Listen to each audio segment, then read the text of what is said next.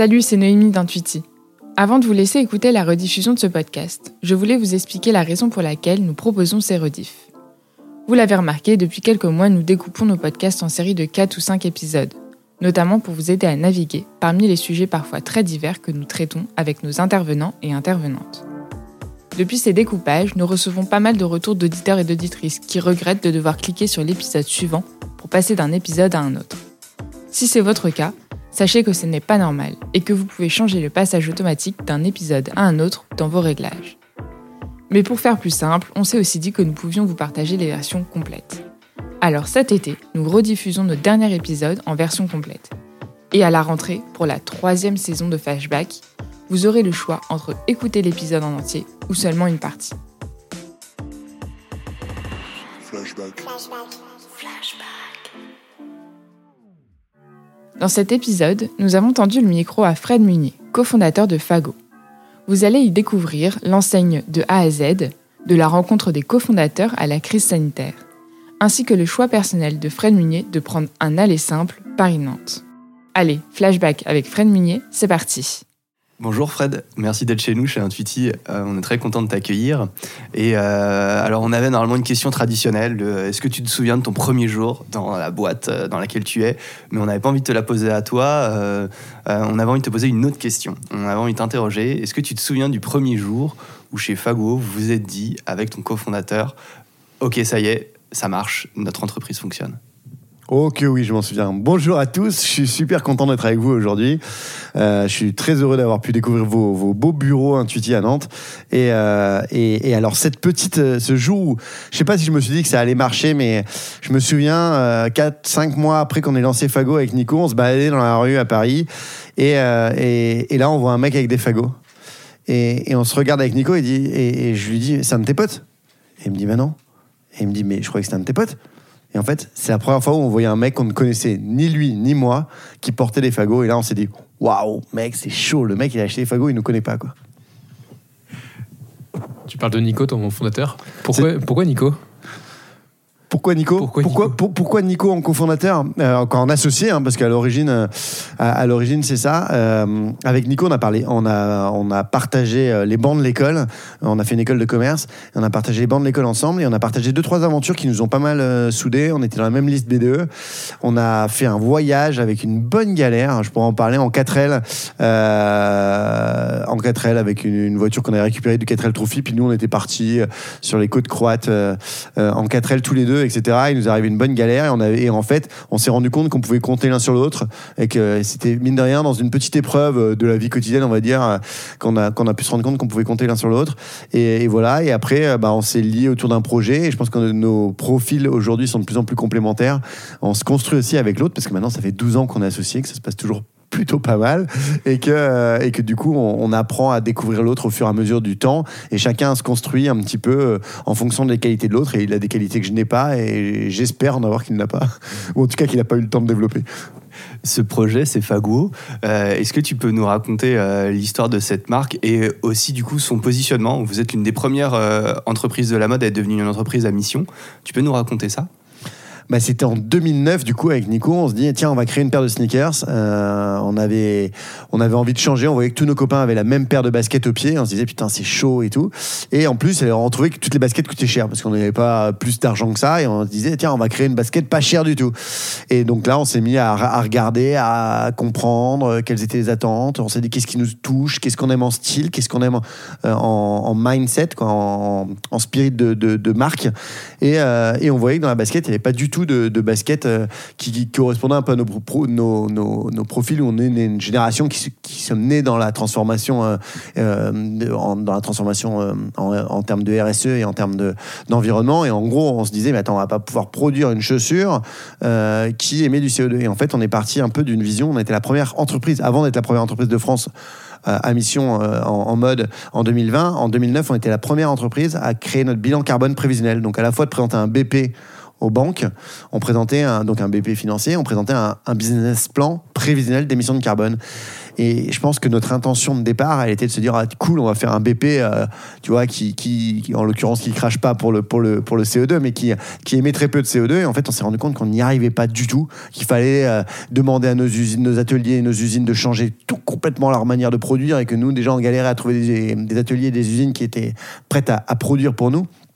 Et du coup, on- c'est là où on s'est dit, bah, en fait, notre bilan carbone prévisionnel, il nous montrait qu'on allait émettre 9 kg de CO2 par produit qu'on allait fabriquer et, et distribuer. Et du coup, on s'est dit, bah merde, attends, qu'est-ce qu'on peut faire? Et toutes les pistes nous semblaient un petit peu intouchables. Donc, on avait deux choix.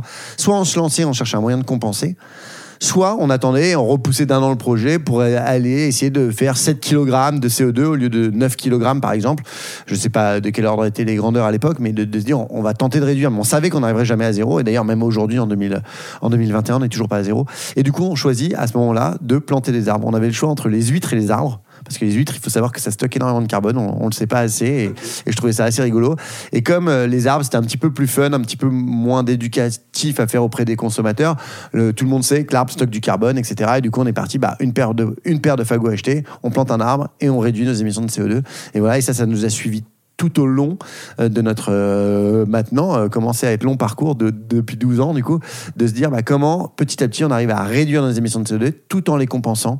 Voilà. Donc mesurer réduire compenser c'est ces trois mots qui sont importants et qui évidemment sont inscrits dans notre mission d'entreprise aujourd'hui en 2020 Justement, sur cette notion de l'arbre planté, donc une chaussure, c'est une paire de chaussures achetées euh, Fago, un arbre planté, c'est bien ça c'est un produit acheté Un Fago, produit, un, arbre planté. Et en effet, sur l'aspect paire, c'est pour une paire. un- Mais ce que je veux dire, c'est que c'est aussi le cas pour le t-shirt, pour le sweat, pour le.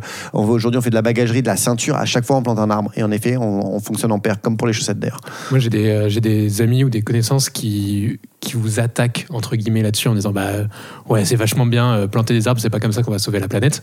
Euh, mais en fait, ça cache beaucoup de choses qui sont derrière chez Fago, en réalité, quand, quand on regarde ce que vous faites en, empreinte carbone. Comment tu réagis à ça? Oh, bah, je- euh, alors, je, je suis assez positif. hein. Moi, je, je- évidemment, on peut toujours. On est, je pense qu'il faut, il faut se le rappeler. On est loin d'être parfait, donc on est largement critiquable. Il y a, il y a pas de souci. En effet, le- le- la dimension arbre, c'est qu'on on fait de la compensation de carbone et qu'aujourd'hui, il y a un enjeu et qu'on travaille depuis. Et c'est pour ça qu'on a été la première entreprise de France à calculer nos émissions de carbone prévisionnelles et qu'on est un peu tombé des nudes de nos 22 ans à l'époque en se disant merde, en fait, on va polluer. Alors que nous, le but de calculer, c'était de pas polluer. Et en fait, non, le calcul, c'est juste comme un bilan. Euh, c'est pas parce que vous faites votre bilan en fin de chaque année euh, euh, comptable que vous allez gagner de l'argent. Non, en fait, c'est comment vous allez réussir à optimiser les choses. Et voilà, et ça fait 12 ans aujourd'hui qu'on optimise. Et je pense qu'en effet, on peut dire qu'on est assez calé puisqu'on est déjà passé à 6 kg d'émissions de CO2. Et d'ici très peu de temps, on va annoncer qu'on a réussi. On avait un objectif de passer à 4 kg et que on tend à le réussir. On ne sait pas si on sera à 4,85 ou 5,02. En tout cas, on aura encore réussi à réduire nos émissions de CO2 par produit que l'on met sur le marché. Et ça, c'est vachement important. Et en plus, on élargit notre spectre. Aujourd'hui, on est, c'est, l'ONG de Yann Arthus Bertrand qui calcule notre bilan carbone, Good Planet, et, euh, et, qui, euh, et qui nous aide à nous donner des pistes en permanence. Et on a la chance de pouvoir se de quelques points de marge parce qu'on est en bonne santé et en, bonne croissance euh, pour, pour aller chercher à chaque fois des innovations produits. Aujourd'hui, je pense qu'il y a peu de marques qui peuvent se targuer de dire que dans 80% de ma collection qui est en boutique aujourd'hui, j'ai au minimum 30% de matière recyclée dans chacun des produits. Euh, ça paraît faible comme ça, mais c'est un vrai combat. Et, et, et- sur trois ans et demi, on y a laissé 7 points de marge.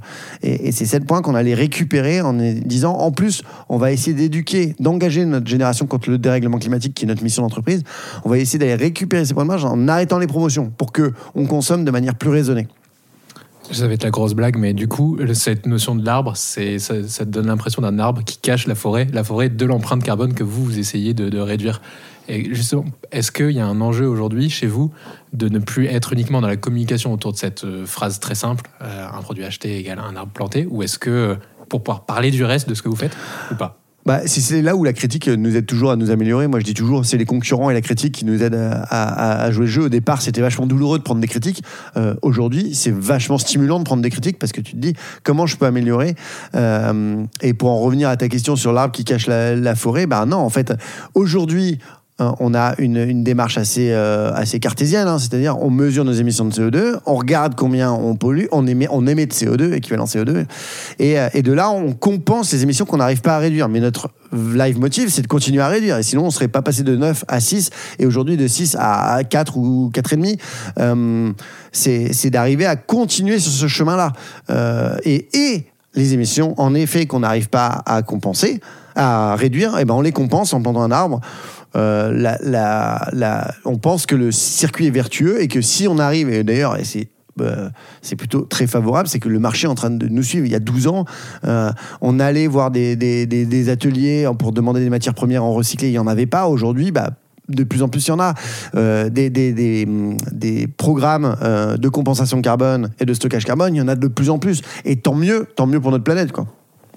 C'est peut-être la question la plus bête de, cette, euh, de cet épisode, mais euh, ils sont où les arbres? Euh, Tu peux nous raconter en fait comment bah, une entreprise fabricant de chaussures travaille aussi du coup sur cette compensation carbone? C'est vous qui plantez les arbres ou c'est des partenaires? C'est un partenaire, c'est le, plus gros pépiniériste français qui s'appelle Nedé.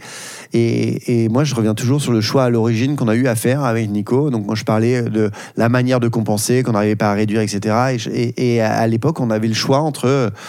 On était allé voir une ONG et qui nous avait dit bah non, écoutez, à l'époque, on voulait planter 5000 arbres. Et ils nous disaient bah non, mais 5000 arbres, nous, on voulait savoir où ils étaient, quelle essence c'était, euh, sur quel territoire, et, euh, et, et avoir des vues de communication dessus, de dire attends, je voudrais des photos, etc.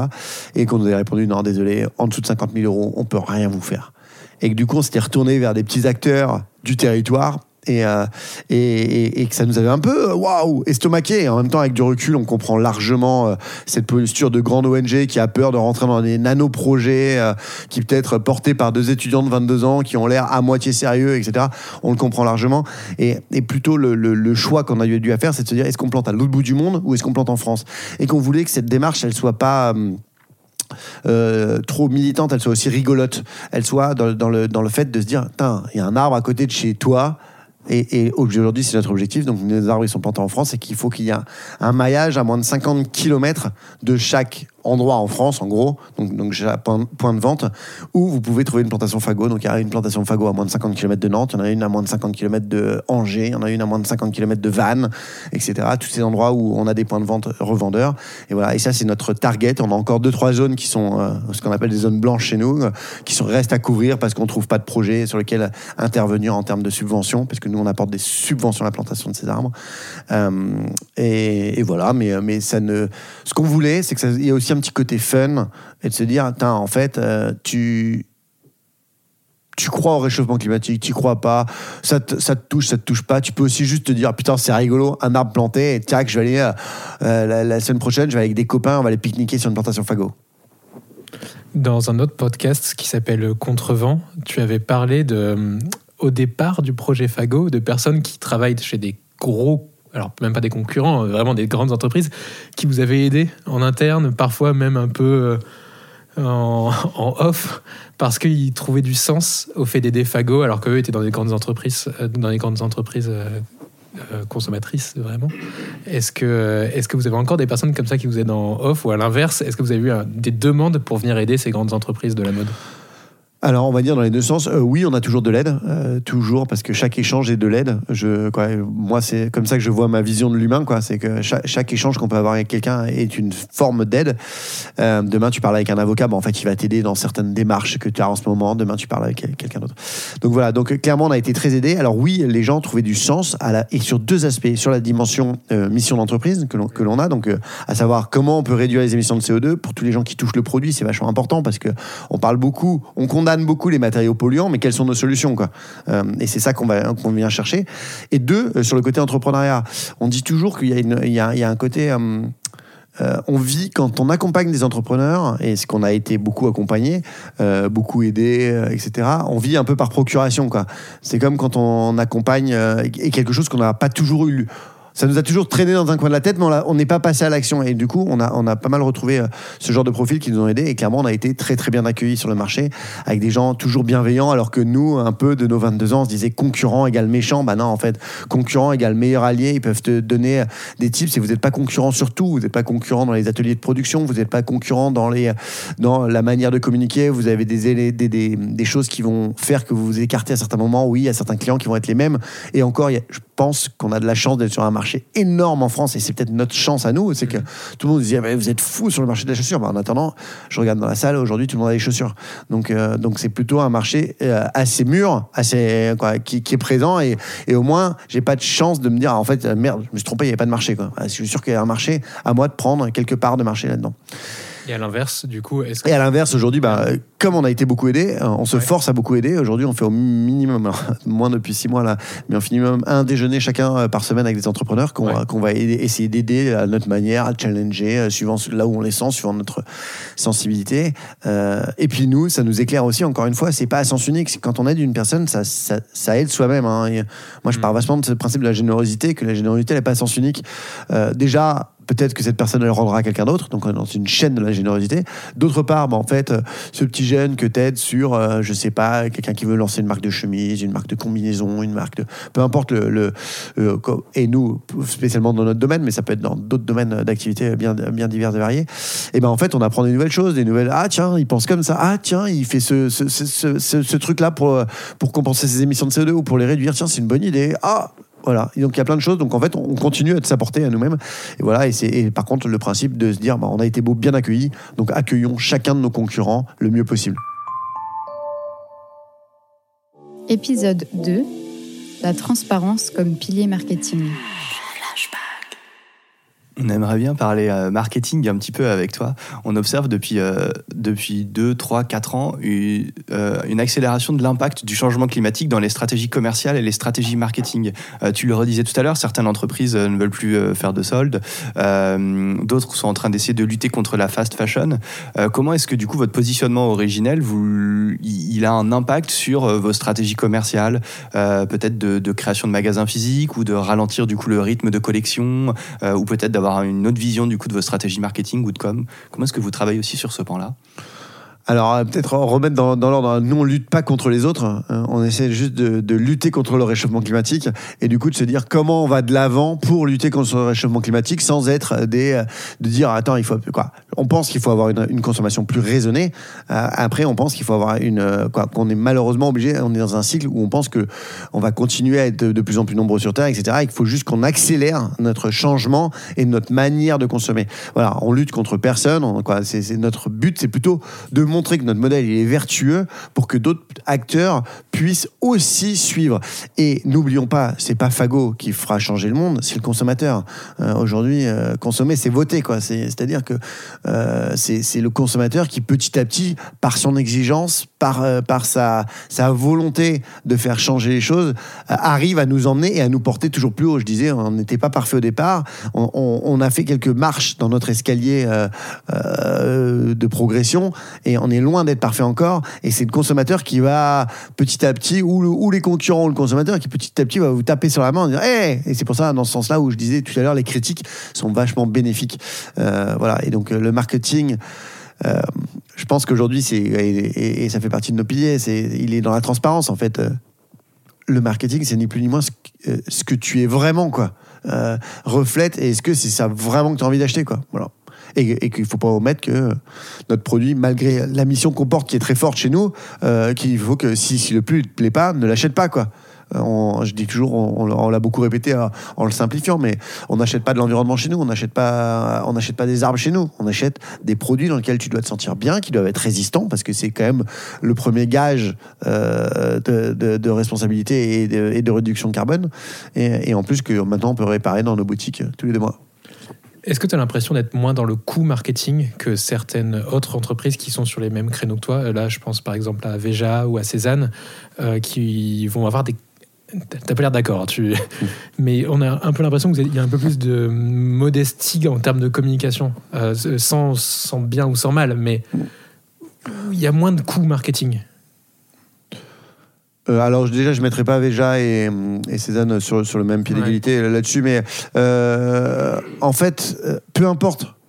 euh, J'ai envie de dire, peu importe qu'on soit dans le coup ou pas, tant qu'on fait avancer la machine, tant que la machine elle va dans la bonne direction, euh, et qu'on est vrai dans ce que l'on fait, et que même si c'est que euh, quelqu'un, je voyais des gens critiquer, euh, je sais pas, des grandes marques, de maisons de fast fashion parce qu'ils font Ouais. que 2%. Ben ouais, mais en fait, justement, félicite-les parce qu'ils font que 2% euh, de recycler dans. dans, dans- c'est, déjà bien.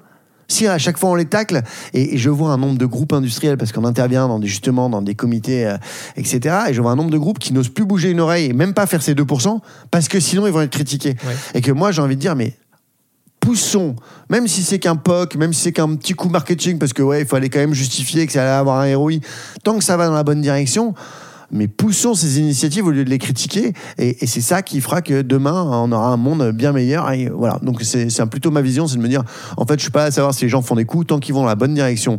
Même à leur, même à leur échelle, quand un camailleux fait euh, une gamme en coton bio alors qu'ils sont euh, en redressement judiciaire, etc., bah moi je trouve ça cool. J'ai envie de dire, putain, vas-y, c'est bien, on va dans la bonne direction, euh, et plutôt, plutôt encourage, pousse de 3 à 5%, plutôt que de leur dire, ah, vous êtes vraiment nul, hein, faire que 3%, c'est nul. Voilà, je suis un peu un positiviste. Quoi. Vous aviez justement lancé pour aider et pour pousser d'autres euh, une, euh, une action euh, Green Friday ou anti-Black Friday? Tu peux en parler de cette histoire? Eh ben, oh non, ouais, ouais, ouais. Alors, ça fait euh, longtemps. Nous, on s'est fait prendre dans le jeu euh, Oui, de, de nos 22 ans, euh, assez honnêtement. hein, on s'est fait prendre dans le jeu du Black Friday qui arrive, je sais plus, il y a 7-8 ans en France. Euh, et évidemment, nous, on s'est dit, ah, super rendez-vous de consommation. et non, voilà, pour, pour- pour- voilà, du coup, bah, et on a commencé à solder. Alors, c'était des soldes à la hauteur de Fago, mais de, de, je sais pas, 20% sur ton panier ce jour, ces trois jours-là, etc. Et, et on avait cette chance d'être tout petit et de pouvoir en sortir vite. Et donc, il y a 4 ans, 3 ans, 4 ans, on en est sorti. Et, et on s'est dit, bah, en fait, nos clients ne savent pas pourquoi on en est sorti. En fait, on a créé une petite OP pour nous, à l'origine, qui s'appelait euh, Make Friday Green Again. C'était la grande époque de, Trump, là, etc. Du coup, c'était un petit clin d'œil euh, rigolo. Et, euh, et du coup, euh, Make Friday Green Again, en gros, en se disant, bah tiens, euh, on va mettre ça dans nos vitrines pour expliquer aux gens pourquoi, en fait, quand ils viennent ce, ce, ce, fameux vendredi, de dire bah, pourquoi nous, on solde pas, en fait, pour expliquer un petit peu notre démarche. Et puis en fait, on se voyait que euh, dans notre entourage de, euh, de marques, de DNVB, de, de- bref, de Dominique Canal, euh, de, de OMVB, maintenant on appelle ça, je sais plus. Euh, on voyait qu'il y avait plein d'autres marques qui se posaient la question. En fait, on s'est dit, bah, en fait, on a une OP qui est toute prête, on n'a qu'à la partager avec d'autres. On a emmené euh, 7, 8, 10 marques au départ en disant, tiens, on a qu'à tous mettre la même vitrine, comme ça on aura plus d'impact pour engager notre génération quoi, contre le dérèglement climatique. c'est eux qui viennent vers toi? C'est euh, comment ça se passe à ce moment-là? Enfin, Ouais, toi, alors- je dis toi, je- Ouais, ouais, non, ouais, c'est- très clair. Donc notre OP, elle était prête. On s'est dit, tiens, oh, en fait, pourquoi on la partagerait pas avec les 10 marques avec lesquelles on s'entend bien. Euh, Et voilà, donc là, on les a appelés en leur disant, voilà, nous, on va faire ça. Vous, je sais que vous faites pas les seuls non plus pour le Black Friday. Cool. Euh, bah, ça vous dit Ouais, ouais, ça vous dit. Et puis en fait, après, on a mis un système automatique de tu t'inscris euh, sur une plateforme. euh, voilà, et on voulait que ça soit le plus simple possible. Parce que, encore une fois, notre, notre volonté, c'était plutôt d'emmener, et dans notre mission engager notre génération. Et c'est d'emmener le maximum de gens avec nous. Parce qu'en fait, tout seul, euh, je pense qu'on prendra jamais 100% du marché du prêt-à-porter. C'est même pas notre, notre volonté. C'est de se dire plutôt si on peut engager plein de gens dans cette même démarche, euh, bah, tant mieux pour tant mieux pour nous, tant mieux pour le, tant mieux pour pour la planète en fait, et puis tant mieux aussi, euh, voilà. Et du coup, c'est comme ça qu'on a emmené pas mal de marques dans, dans, ce Make Friday Green Again, qui est un mouvement. Et là, la dernière édition a fait 1200 marques, et dont euh, des gros, euh, des, des gros acteurs. En parlant de, de, votre, de votre écosystème, de vos partenaires, de, de vos amis, euh, euh, vous faites de plus en plus de collections, de collaborations euh, avec d'autres marques. Est-ce que vous les choisissez aussi pour, les, pour leur vertu, pour leur travail du coup d'amélioration de leur empreinte environnementale? Bah, c'est c'est marrant parce que c'est une question qu'on se pose souvent. Donc, on- ouais, en général, on en fait de plus en plus. On essaie d'en faire une, une par saison, une, une marque, une, une collaboration. Et, euh, et ça peut aller dans les deux sens. C'est-à-dire qu'on est de plus en plus recherché chez nous euh, pour euh, ces matières, recyclées parce qu'on est un peu, euh, on va dire, on fait partie plutôt du, haut du panier avec, avec beaucoup d'humilité. Mais en, tout cas, on est plutôt reconnu pour ça. Des produits mode dans lesquels on se sent bien et en matière recyclée qui émettent le moins possible de CO2. Voilà, et du coup, bah, on est souvent recherché par les marques pour ça, et on se dit, Et en même temps, bah, nous, on cherche toujours à grandir un petit peu aussi, à faire la- une forme de croissance. Et du coup, de se dire, ah bah tiens, là, la, la prochaine collaboration en date, ça va être avec Aigle. Et euh, Aigle qui est en train de faire un grand, grand changement dans ses collections, de faire un, un beau virage, quoi, Et qui a nous annoncé- semble, Et qui a annoncé aussi être entreprise à mission, il me semble. qui a annoncé qu'il allait le devenir. allait le devenir, pardon. Qu'il allait le devenir, c'est ça. Ouais. Et, euh, et, et- et c'est de se dire, bah, en fait, d'une certaine manière, ça veut dire que nos histoires, elles se retrouvent. Et si nous, on peut amener un bout de compétence à ça, euh, c'est c'est quoi un, un bout de notre compétence et, les, et les tirer vers nous. Et en même temps, on le fait pas de manière complètement euh, bénévole. On est aussi content de bénéficier de leur image internationale que nous, on n'a pas du tout, quoi. Ou très, ou très faiblement. euh, je sais pas, on fait 85% de notre chiffre d'affaires en France. Euh, voilà. Donc, indirectement, on a aussi d'autres bénéfices. Mais du coup, on s'appuie sur des, belles maisons pour nous-mêmes tirer et, amener encore plus, être reconnu encore plus comme, comme une entreprise qui sait très très bien manier les émissions de CO2. Quoi. Je, on revient au sujet du marketing. Est-ce que tu peux présenter assez rapidement et avec ce que tu as le droit de dire les piliers marketing aujourd'hui en, en dehors de cette notion de, de- de- de positionnement, de marque, etc., qui sont aujourd'hui ceux de Fago? Alors, euh, euh, en, en termes de. euh, en fait, notre mission, elle résume très bien nos, nos engagements marketing. Je sais pas si c'est là où tu veux Oui, m'emmener, mais. vos canaux d'acquisition, sur quoi vous Ah, croyez vraiment? En Ok. quoi vous croyez vraiment? Pardon, je Eh ben. On, croit à, un de nos, plus gros leviers, c'est d'être vrai. Vraiment, c'est ça. C'est qu'en fait, on ne sera pas une marque qui fera de l'acquisition à outrance, qui ira dépenser plus sur Facebook et Insta que sur, euh, nos produits. Euh, Aujourd'hui, on pense que le modèle, il, va évoluer un petit peu comme ça. Et d'ailleurs, ça semble être difficilement tenable. Et c'est plutôt, euh, on va aller chercher des leviers qui sont en lien avec notre mission. Quand aujourd'hui on dépense euh, pour toutes nos boutiques, de se dire, on a, on a débloqué un budget de, je sais plus, 40 000 euros, et nous c'est quand même des, enveloppes, pour aller mettre dans tous les, hum, tous les deux mois dans toutes nos boutiques en France, donc on a plus d'une trentaine maintenant, un atelier de réparation où tu peux venir réparer tes fringues fagots gratos. Ben voilà, en fait on pense que nos piliers euh, d'acquisition, ils vont quoi, ou de, ou de fidélisation dans ce cas présent, Ouais. euh, ils, ils vont aussi passer par là. On met dans toutes nos boutiques, on a des corners de seconde main. Dans toutes nos boutiques, on est point relais euh, pour euh, récupérer les vêtements usagés et on prend toutes les marques. Donc c'est-à-dire que demain, tu as un sac de vêtements, bah, tu peux aller le déposer et puis nous, on va s'arranger pour le mettre. Alors quand c'est dans la chaussure, on bosse avec la seule usine d'Europe qui, qui arrive à décomposer la chaussure parce que c'est compliqué la chaussure, etc. Mais le textile, bref, on arrive à lui donner un, un autre sens pour faire de l'isolant de maison, plein de choses, etc. Voilà, et c'est ça qu'on porte fortement en acquisition, plus que de se dire, évidemment on le fait, hein, je dis pas qu'on le fait pas du tout, mais euh, évidemment on le fait, mais, euh, mais à moindre mesure, et on essaie d'avoir le juste milieu entre tout marketing et de se dire comment on sert notre marque, nos clients euh, et nos futurs clients avec des actions qui répondent toujours à notre mission d'entreprise, qui sont de se dire, la réparation, pareil, pas bête, au lieu de mettre moins 10% à chaque fois que tu parraines quelqu'un, se dire, bah, en fait, je vais te payer une réparation gratos, et peut-être que du coup, si tu te fais réparer une fringue euh, chez nous, bah, peut-être que du coup, un, tu repasseras en boutique. On- je pense que vous, vous êtes assez euh, homme de communication pour savoir que c'est important de créer du flux en boutique, spécialement avec des années euh, comme on vient de vivre euh, d'aller d'aller créer un peu de flux en boutique. Et, et- et d'autre part eh ben il y aura une certaine forme de satisfaction et une, et une adhérence à notre mission Est-ce que euh, vous travaillez beaucoup la data client, etc., ou au contraire vous dites euh, dans la partie euh, dans la partie responsabilité, au contraire on veut pas avoir de data client? Euh, alors, là, il y a deux niveaux de travail, de data. hein. Il y a le niveau de la travail pour savoir qui est ton client et comment on peut répondre au mieux à ses besoins. C'est quelque chose qu'on faisait pas peu. Peu, Ouais. peu, pour pas dire pas, mais peu, euh, parce que euh, on avait toujours plus de d'autres choses à faire, etc. Voilà, donc on est en train de s'y remettre un petit peu, à regarder en fait, mais c'est qui vraiment nos clients? En plus, en 12 ans, la marque, elle a un peu évolué. Le petit client de 22 ans, à l'origine, bah, il a un peu, à la fois, il a un peu vieilli, à la fois, on, on s'est un peu rajeuni aussi. Bref, d'aller rechercher un petit peu qui est vraiment notre client, quelles sont ses attentes réelles. euh, voilà, et quels sont ses, ses live motifs dans la vie pour aller éventuellement le, le recibler à différents endroits, que ce soit physique ou, ou digital. Et, euh, et parallèlement à ça, par contre, on fait attention à la pression relationnelle qu'on peut avoir. Et ça, c'est un peu plus respectueux, on va dire, par rapport à notre mission. C'est-à-dire, avant, euh, certaines, il y a, il y a- il y a- il y a 6 ans, 7 ans, ça pouvait nous arriver d'envoyer 14 textos dans l'année à un client. Aujourd'hui, euh, s'il a plus de 3 textos, quoi, je crois que c'est 3 textos euh, dans l'année, c'est tout. Voilà, il y a trois textos par si jamais euh, tu, tu as l'opportunité de laisser ton 06, tu auras trois textos dans l'année, c'est tout. Et on n'ira pas t'embêter plus euh, que ça. Et pareil sur la pression relationnelle aux emails, euh, voilà, une forme de respect de la vie privée. Et oui, évidemment, on partage pas toutes nos. euh, Après, on a une relativement petite base de données. C'est quelque chose qu'il faut qu'on Oui. travaille fortement chez nous par rapport à notre taille de- d'entreprise. Je pense que on a été la génération qui s'est vachement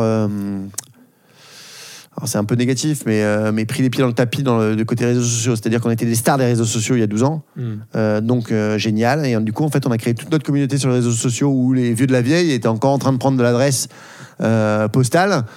J'exagère un peu, ou de l'adresse email. Et nous, on se disait, mais non, l'adresse email, c'est terminé. Nous, c'est réseaux sociaux. Regardez, on est à 200 000 sur Facebook, c'est génial. Sauf que tu perds. Exactement. Et que du coup, 12 ans plus tard, bah, Facebook n'existant plus euh, en, phase de, diminution ou de vieillissement, on l'appelle comme on veut, euh, bah, fait que bah, tu te retrouves avec euh, une poche vide. quoi. Là où ceux qui est vieux de la vieille disaient Ah, on va garder les emails, bah, nous, on a moins insisté là-dessus. Je dis pas qu'on l'a pas fait, mais on a moins insisté là-dessus. Et du coup, c'est intéressant de voir un peu les différents erreurs qu'on a pu faire, ou erreurs, je sais pas si c'est une erreur, en tout cas, les, les trajectoires qu'on n'a pas parfaitement prises. Du coup, j'ai allé sur un dada de, Jean-Mi, mais qui est euh, le contenu.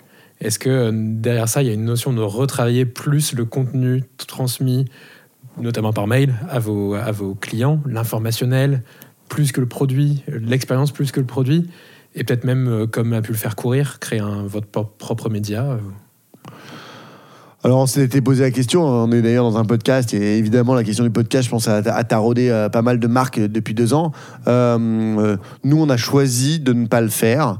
On pense qu'on a déjà tellement de contenu aujourd'hui sur le site qui n'est pas bien qui n'est pas bien retransmis etc c'est vachement difficile pour une marque comme nous qui est finalement quand on descend tout à l'heure en, préambule vous, n'étiez pas encore là auditeur mais euh, on était dans le on parlait de la difficulté d'expliquer de la fibre d'un coton recyclé euh, combien de pourcents de fibres étaient recyclées sur quelle hauteur sur quelle largeur suivant un sweat ou un t-shirt qui sont tous les deux en coton c'est pas la même chose.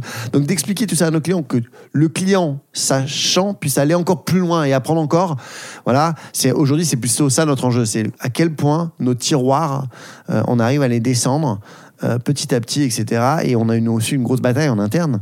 C'est-à-dire que euh, passe d'une boîte où on était, euh, je sais pas, 5, 6, et voilà, et chacun avait le savoir. Aujourd'hui, on est un peu plus de 120. Euh, demain, on sera 250. Euh, les- quoi, la, la projection à 3 ans, ça, ça va être à peu près ça. Et de se dire comment j'arrive à expliquer chacun des aspects à ma communauté. Donc aujourd'hui, on a plutôt mis de côté le média si ce n'est créer un peu plus de contenu interne déjà, pour arriver à que chacun des personnes que vous allez rencontrer dans nos boutiques Fago, sur le web, etc., euh, sache de quoi il parle et sur l'ensemble de nos aspects. À chaque fois, à la fois le produit, parce qu'il faut pas, on n'en a pas beaucoup parlé, mais c'est- quand même fondamental chez nous, c'est savoir si c'est un sergé, si c'est un tissu, que- quelle forme de tissu c'est, quelle, quelle forme de chaussure c'est, une derby, etc. Et à la fois sur le côté euh, euh, vente, parce que inévitablement, n'oublions pas qu'on fait un métier de vente, Euh, et enfin sur la, sur la notion de mission, où il faut que bah, dans, ce, dans le coton sergé, qu'est-ce qui est euh, recyclé, quelles sont les difficultés, etc. Ou euh, dans les arbres, parce que je dis toujours, il faut que chacun, on tombe toujours sur un expert de quelque chose dans sa vie, donc on peut pas être un bullshitter. Euh, donc vous allez être en boutique, encore plus en boutique. Vous allez en boutique, c'est impressionnant. Il y en a un, c'est le spécialiste de la bouteille re- recyclée. L'autre, c'est le spécialiste des forêts dans le monde. Le troisième, c'est le spécialiste euh, de la photosynthèse des arbres.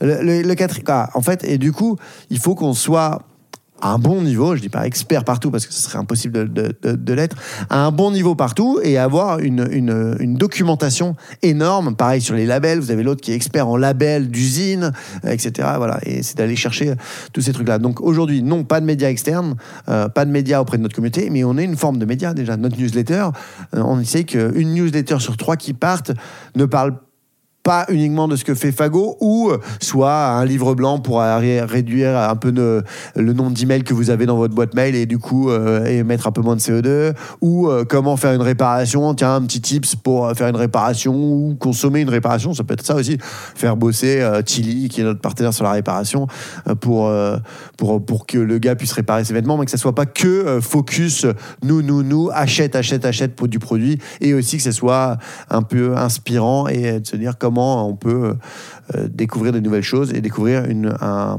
une manière de réduire ses émissions de CO2, puisque je le rappelle, hein, dans notre mission, c'est aussi qu'on éduque nos partenaires. Donc on a fait des grosses opérations, parce qu'on n'en a pas beaucoup parlé, on a beaucoup de magasins multimarques, on en a à peu près 300 euh, dans, en France et dans le monde, euh, multimarques qui revendent des produits Fago, et on leur a offert là un petit réducteur à eau pour leur robinet truc tout bête, mais, euh, mais c'est par des petits gestes. Nous, on est, comme on est des positivistes, on dit c'est par des petits gestes comme ça, on leur a offert, on a mis en place un contrat avec Enercop et on leur offre la possibilité d'y souscrire aussi euh, pour que bah, eux, par leur énergie, puissent euh, consommer de l'énergie un peu plus verte. Épisode 3 de la DNVB à l'ONVB. Tu le disais tout à l'heure, vous êtes une, vous étiez une DNVB, une ONVB du coup euh, maintenant. Vous êtes né par le digital, par les réseaux sociaux, et vous n'êtes pas resté pour autant un pure player. Euh, très vite, vous avez été présent en magasin, et maintenant vous avez vos propres magasins. Comment est-ce que vous réussissez à, continuer à avoir une stratégie de croissance en termes de présence physique euh, dans un contexte de crise et qui en tout cas réduit les flux en magasin, comme tu le disais tout à l'heure depuis, depuis un an? Bah, c'est peut-être notre force, ça, d'être omnicanal. Donc, euh, d'avoir, euh, nous, on dit toujours qu'on a trois canaux de distribution hein, les magasins multimarques euh, en France et, à l'étranger, les magasins en propre qu'on a pour l'instant qu'en France, avec une trentaine, et puis, et puis le web, que tout ça doit se servir. On a un vrai chantier à faire. C'est-à-dire que si on veut moins, et, qui répond à notre mission et à la fois écologique et économique, c'est que si on veut moins produire, il faut que le produit qui soit disponible dans ma boutique à Vannes soit aussi disponible sur le site web et soit aussi disponible à mon magasin multimarque. Voilà, donc c'est un énorme chantier sur lequel on investit et on va investir beaucoup, beaucoup, beaucoup euh, pour euh, que se dire, bah, en fait, euh, avant, je, faisais des stocks un peu de sécurité partout et puis à la fin, je soldais. Bah, Aujourd'hui, je veux plus solder pour moins consommer, pour que en fait la consommation qu'on fait des produits Fago serve juste à quoi, serve à rémunérer la marque à sa juste euh, hauteur et, que peut-être ça nous permettra de baisser un peu nos prix à terme. C'est ce qui se passe déjà d'une certaine manière. C'est que nos valeurs, nos, produits ont plus de valeur, mais comme on les solde moins, eh ben en fait on s'y retrouve nous en marge, mais euh, mais voilà c'est ça qui qui, fait du coup nous on est euh, on dit qu'on a on, on, est né des DNVB mais en fait on on l'a jamais vraiment été parce qu'on a très vite marché dans les magasins multimarques. Aujourd'hui on pense que les DNVB ont quand même montré une forme de de, de- quoi c'est pas si simple que ça de créer une DNVB euh, sans être sous perfusion etc euh, et que euh, aujourd'hui justement je pense que on est quoi et c'est pour ça que le terme ONVB est sorti c'est que c'est qu'il y a une vraie notion d'omnicanalité et de se dire pour le client il en a ras le bol qu'on lui dise attends mais t'as acheté tes skis Rossignol mais en fait tu les as achetés c'est un revendeur donc je peux pas te les machins. Je parle de ski mais parce que c'est la période du ski mais on sait que cette année personne n'en fera mais le, non mais ou quoi, que ce soit se dire ah mais non c'est un revendeur ou vous appelez votre, votre paire de lunettes que vous portez et, et le gars vous dit ah, mais non mais je suis pas responsable du... non mais en fait je l'ai acheté chez toi quoi donc euh, voilà Justement, pour travailler ce sujet-là, euh, est-ce qu'aujourd'hui vous travaillez déjà avec des partenaires ou est-ce que vous cherchez des partenaires? Est-ce que tu cherches déjà en interne? Comment tu, comment tu gérer ça? Bah, en plus, c'est un peu, c'est un peu étrange. C'est, et c'est là où, où, où on se dit, mais dans quel, dans, dans quel monde vit-on? C'est que l'idée, elle est assez stupide. J'ai souvent l'habitude de dire ça. C'est qu'en fait, euh, elle, est assez bête de se dire, si j'ai du stock à un endroit, autant que je le propose à mes clients. Ça, ça se résume à peu près à ça. hein. Ouais.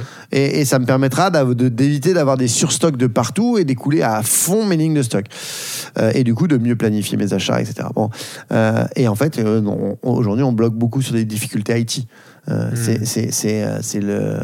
C'est vraiment un, frein énorme pour nous, c'est que l'idée elle est bête, mais en fait entre les différents flux qui passent dans tous les sens, euh, fait que en fait pour aller, oui mais, oui, mais s'il met deux produits dans son panier, et qu'il y en a un qui part de Vannes et l'autre qui part de Bordeaux, et que nous on n'a pas euh, dans le système qui remonte en flux euh, sur une autre plateforme éventuellement qui a fait de la vente initiale et qu'ils n'ont pas de quoi absorber deux tracking colis et que le client ne comprend pas pourquoi il reçoit deux colis alors que c'est une marque qui est engagée contre le dérèglement climatique, bah en fait on se retrouve avec des difficultés de cet ordre-là qui sont en fait c'était positif, quoi, ça devait être positif et, euh, et ça crée des, des contrariétés. Des...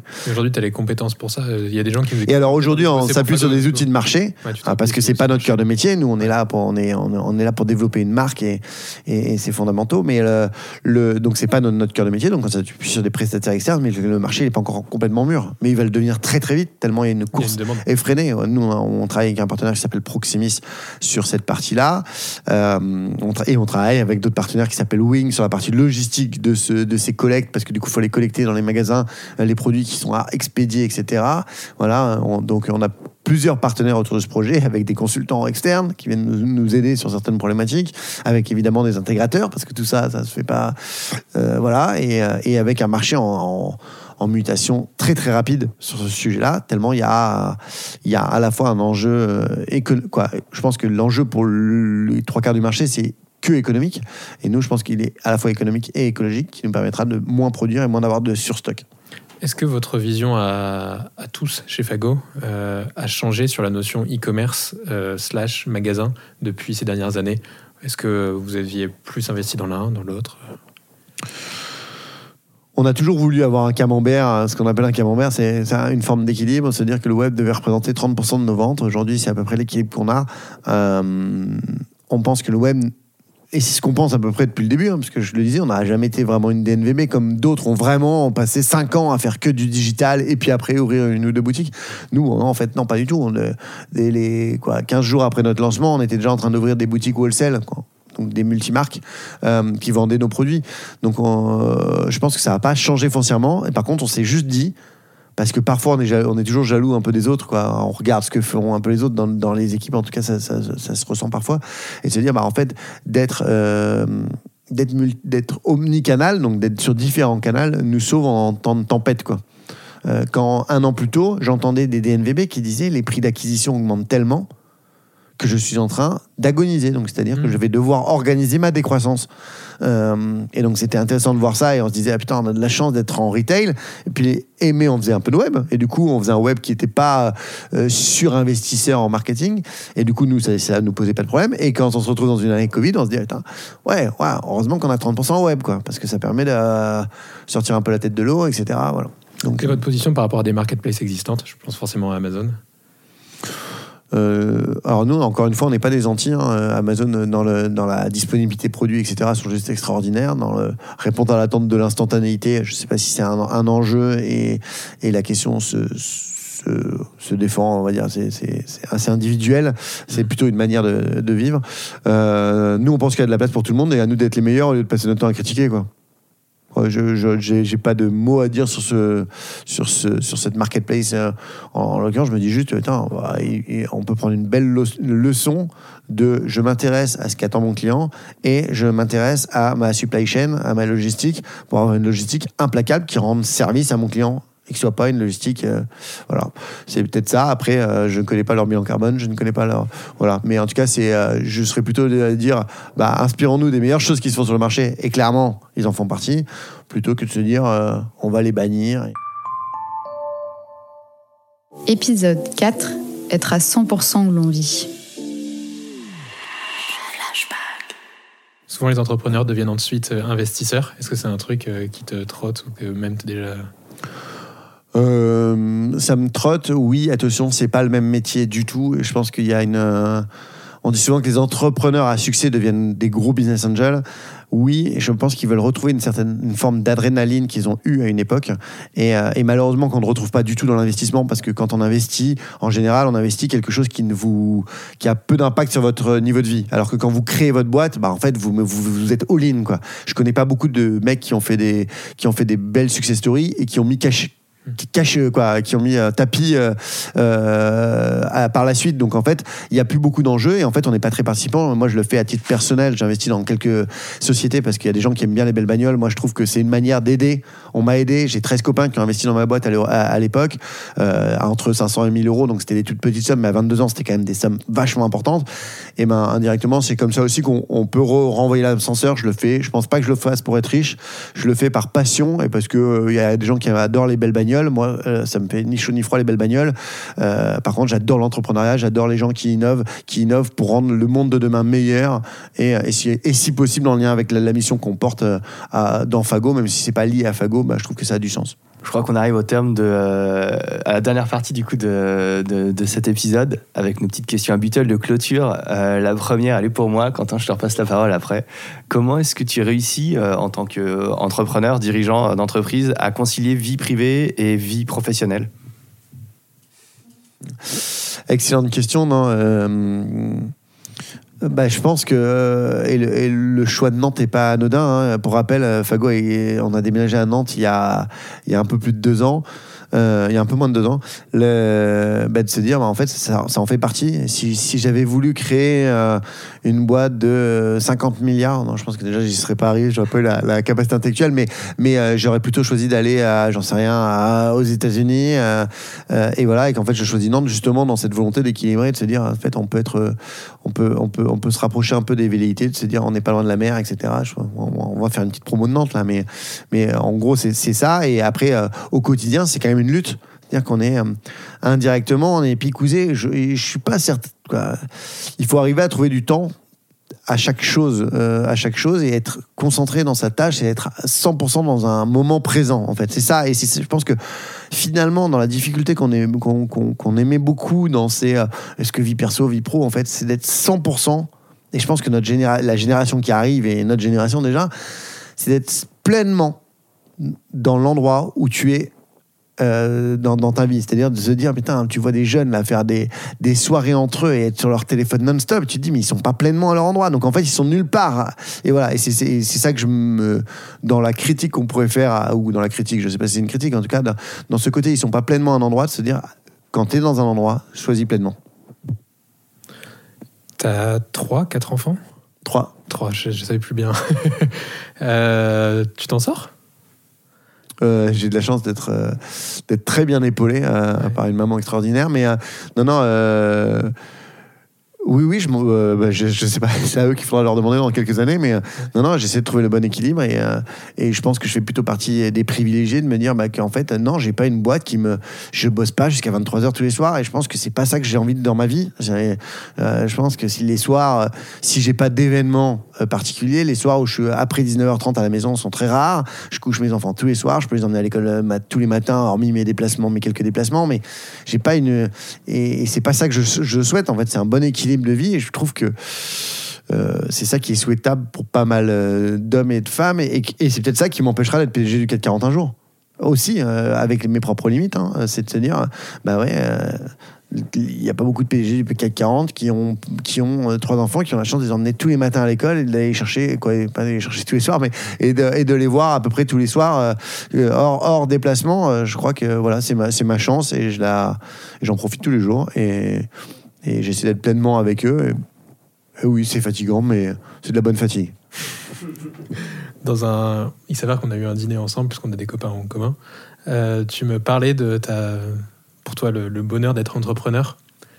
Et peut-être même ton incompréhension, tu n'aurais jamais su être salarié, tu me disais. Et parfois, tu dis, certaines personnes, j'ai envie de les pousser à devenir entrepreneur. C'est vrai, j'ai envie de pousser beaucoup de gens à être entrepreneurs et pourtant, euh, euh, je pense que c'est pas fait pour tout le monde. euh, qu'il faut avoir une forme de résistance au stress euh, forte, alors qui est plus mon cas parce que je suis moins entrepreneur que je suis moins entrepreneur que je ne suis chef d'entreprise aujourd'hui. Quand vous avez euh, 120 personnes dans votre boîte, vous pensez pas quoi, je suis pas à pouvoir tout perdre demain. Quoi, où il faudrait vraiment que je pète les plombs euh, pour euh, ou qu'il y ait un, un facteur majeur et encore en fait euh, ouais en fait du coup Le je, facteur je majeur, tu l'as eu. comment Enfin, on l'a tous eu. non, ouais, il y a eu le Covid. parfait. Non, non, ouais, ça n'a pas été majeur parce qu'on a été euh, grandement sauvé par l'État, quoi. Ouais. Sans l'État, clairement, on serait plus là et, et je serais peut-être devenu entrepreneur du coup. Non, ce que je veux dire, c'est que je différencie beaucoup le cap de- avant, avant 20, 20 collabs même, c'est même 10, 10 collabs, euh, où tous les jours, on remet, sa, on remet, on remet tapis tous les jours aujourd'hui je remets pas tapis tous les jours et il faudrait même pas que je le fasse. Donc ça serait que je serais en train de péter les plombs parce que j'ai 120 personnes qui comptent sur moi pour pas que je fasse tapis parce que j'ai eu une bonne idée hier. Donc c'est pas c'est- donc j'ai j'ai plus le même métier. Euh, je dis souvent que j'adore, euh, c'est ma passion l'entrepreneuriat parce que j'ai l'impression que chaque jour je progresse. Chaque jour j'ai un énorme escalier devant moi et chaque jour je monte une marche. Mais en fait il est limité l'escalier. Euh, donc je monte marche après marche. Parfois j'en monte trois d'un coup, puis j'en redescends une parce qu'en fait, bon, il est nécessaire de redescendre une pour bien grimper l'escalier et que j'ai cette chance d'être entrepreneur alors, et de me dire que ma boîte a grandi doucement. Euh, passé en 12 ans de 0 à 120 collaborateurs, je, je- c'était dans ma capacité de digestion. Euh, je dis toujours, mais tain, le mec qui passe sa boîte de 0 à 120 collaborateurs en un an, comment il fait C'est- waouh, je suis sidéré.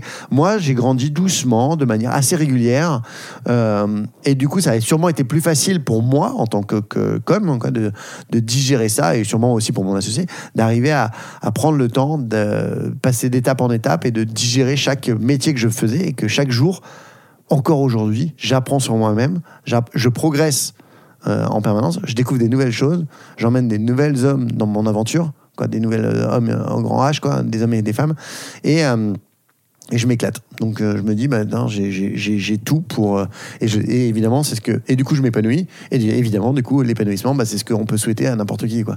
Et donc, c'est peut-être à travers ça, et finalement, c'est peut-être plus l'épanouissement que je souhaite à chacun, et que l'épanouissement, il est peut-être pas au même niveau pour chacun. Voilà.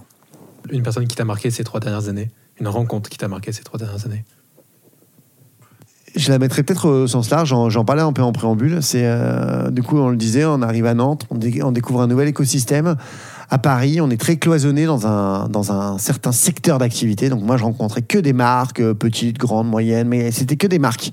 Et aujourd'hui, j'ouvre mon spectre je trouve ça magique. Et encore une fois, je continue d'apprendre parce que je rencontre des industriels, euh, de- des, secteurs du, service, du euh, du, ouais, du, du service, du SaaS, des, trucs que j'avais pas finalement, hormis euh, une relation de fournisseur-prestataire, fournisseur-client. J'avais pas beaucoup la, le- la possibilité de découvrir ce genre de, de structure parce que j'étais concentré dans un milieu très très euh, euh, fermé mode. Voilà, donc c'est peut-être ça la, la découverte que je ferais, c'est de se dire, bah, en fait, et c'est une des valeurs qu'on porte dans le recrutement chez Fago, c'est la curiosité, quoi. C'est de se dire toujours s'intéresser à plein de choses. Malheureusement, elle n'a pas de limite, donc elle est toujours frustrée, la curiosité. On en parlait tout à l'heure en préambule en disant, à quel moment les mecs, ils ont le temps d'aller euh, sur, sur Clubhouse, sur, euh, sur euh, toutes les applis, sur euh, s'écouter tous les podcasts, se, se faire toutes les séries, euh, taper du foot, voir les copains, euh, bosser.